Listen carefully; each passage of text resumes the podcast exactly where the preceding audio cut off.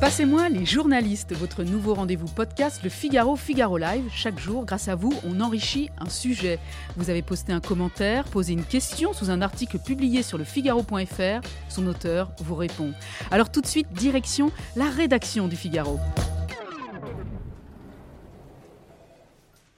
Bonjour Aude Barietti. Bonjour. Vous êtes journaliste au Figaro, auteur du livre L'affaire Daval, publié aux éditions du Rocher, et vous avez couvert les six jours d'audience du procès de Jonathan Daval, dont le verdict a été rendu. Il a été condamné à 25 ans de réclusion criminelle.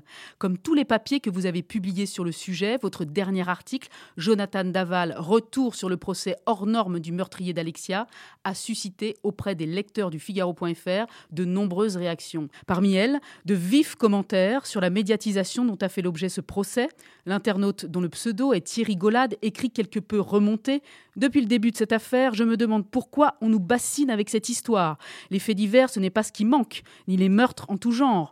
Les propos de Simpli Citoyen 001 vont dans le même sens. La médiatisation de cette affaire me scandalise. Idem pour Delair qui juge que cette surmédiatisation est vraiment indécente. Ou encore Tagaren, qui affirme et s'interroge Bien entendu, ce crime est horrible, mais pourquoi ce traitement médiatique voyeuriste? Integra souhaite tourner la page. Passons à autre chose, dit-elle, tout comme Whisky, qui écrit soulagé Enfin, nous allons pouvoir passer à autre chose.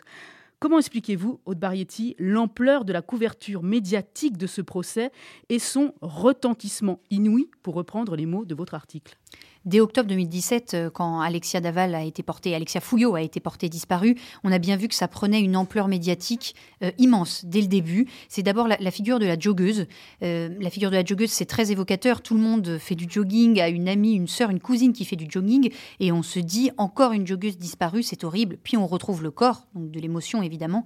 Et ensuite, pendant trois ans, c'est des rebondissements quasiment tous les trois mois, des aveux, des revirements, des mensonges, une confrontation, une reconstitution. Ça ne s'arrête jamais. À ça, il faut rajouter les personnalités atypiques de ce dossier, très particulières, parfois très médiatiques, en tout cas exceptionnelles. Et puis évidemment ce procès qui signe finalement euh, la fin de cette affaire, l'apothéose de cette affaire. Est-ce que le, procès en lui-même avait aussi un caractère particulier qui pourrait expliquer ce traitement médiatique hors norme? Vesoul, euh, est devenue la capitale judiciaire pendant une semaine. C'est une toute petite juridiction, c'est un procès immense, donc localement ça a eu un retentissement très important. 41 médias accrédités, ça aussi il faut s'imaginer que c'était vraiment, c'était vraiment assez impressionnant.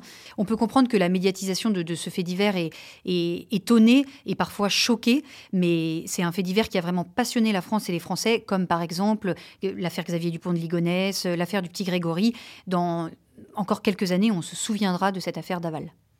Un autre aspect du procès a poussé les internautes du Figaro à réagir. Il s'agit des réactions quasi systématiques des proches de la famille d'Alexia et en particulier les prises de parole de sa mère, Isabelle Fouillot, qu'on a effectivement vu souvent intervenir et répondre aux médias. RZXA3G parle d'une affaire trop médiatisée par la famille, alors que l'internaute, marre de cette mascarade, commente La famille Fouillot vient faire son show indécent, pain béni pour les médias qui n'en demandaient pas tant.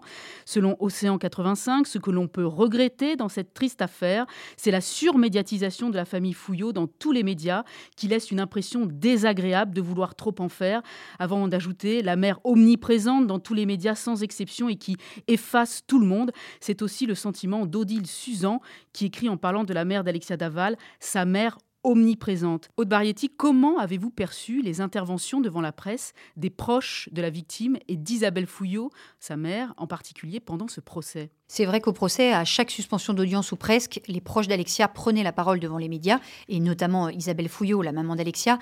Euh, en fait, dans, dans, des affaires comme ça, les parties civiles, donc les proches de la victime, ont deux attitudes, ont, parfois des attitudes différentes. Il y en a qui choisissent de se préserver et de ne pas du tout parler à la presse, et il y en a d'autres qui, au contraire, font le choix de, s'exprimer devant les médias. Alors, ce que, quand je l'ai rencontrée dans le cadre de mon livre, Isabelle Fouillot, elle m'a confié deux choses. D'abord, qui tenaient à parler de leur fille pour présenter finalement ce qu'ils en connaissaient eux, et pour ne pas laisser, je cite, la défense salir la mémoire de leur fille. Et ensuite, sur un plan plus personnel, Isabelle Fouillot m'a expliqué que ce qu'elle voulait, c'était que Alexia ne soit pas oubliée. Elle m'a dit, c'est 30 ans de ma vie Alexia, c'était ma fille, je ne veux pas qu'elle soit oubliée. Et d'ailleurs, c'est exactement ce qu'elle a répété à l'issue du verdict, quand elle a dit devant les caméras, devant le palais de justice de Vesoul, j'espère qu'aucun Français ne l'oubliera.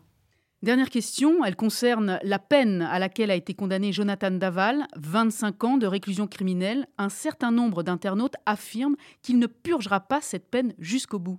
Le sagiste affirme ainsi Tous ceux qui connaissent l'administration pénitentiaire savent qu'il ne purgera pas 25 ans de réclusion criminelle, avant d'ajouter dans un autre poste S'il se comporte bien en prison, d'ici une quinzaine d'années, il sera en libération conditionnelle.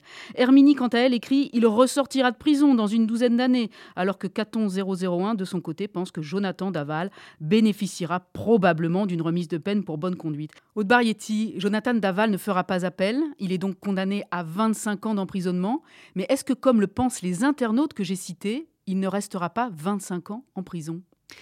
Alors à partir de la moitié de sa peine, donc 12 ans et demi, il pourra demander euh, à, être, libéré, à, bénéficier d'un aménagement de peine, d'une libération conditionnelle, sachant qu'il a déjà fait 3 ans en détention provisoire. Mais ce qu'il faut retenir, c'est que ce n'est absolument pas automatique. Il faut remplir un certain nombre de critères pour obtenir une, libération anticipée et il y aura tout un processus qui sera mis en place. Évidemment, c'est difficile pour les proches de la victime d'imaginer que Jonathan Daval pourrait sortir dans, dans 10 ans, dans 15 ans, parce que eux, comme ils l'ont répété à plusieurs reprises, ils ont le sentiment d'avoir été condamnés, eux, à perpétuité, puisque leur fille est morte, alors qu'ils savent très bien que Jonathan Daval, un jour, ressortira de prison.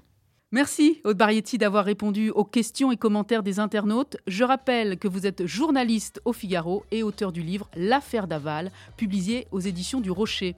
Tous vos articles sur cette affaire sont évidemment à retrouver sur le site lefigaro.fr. À bientôt. Merci.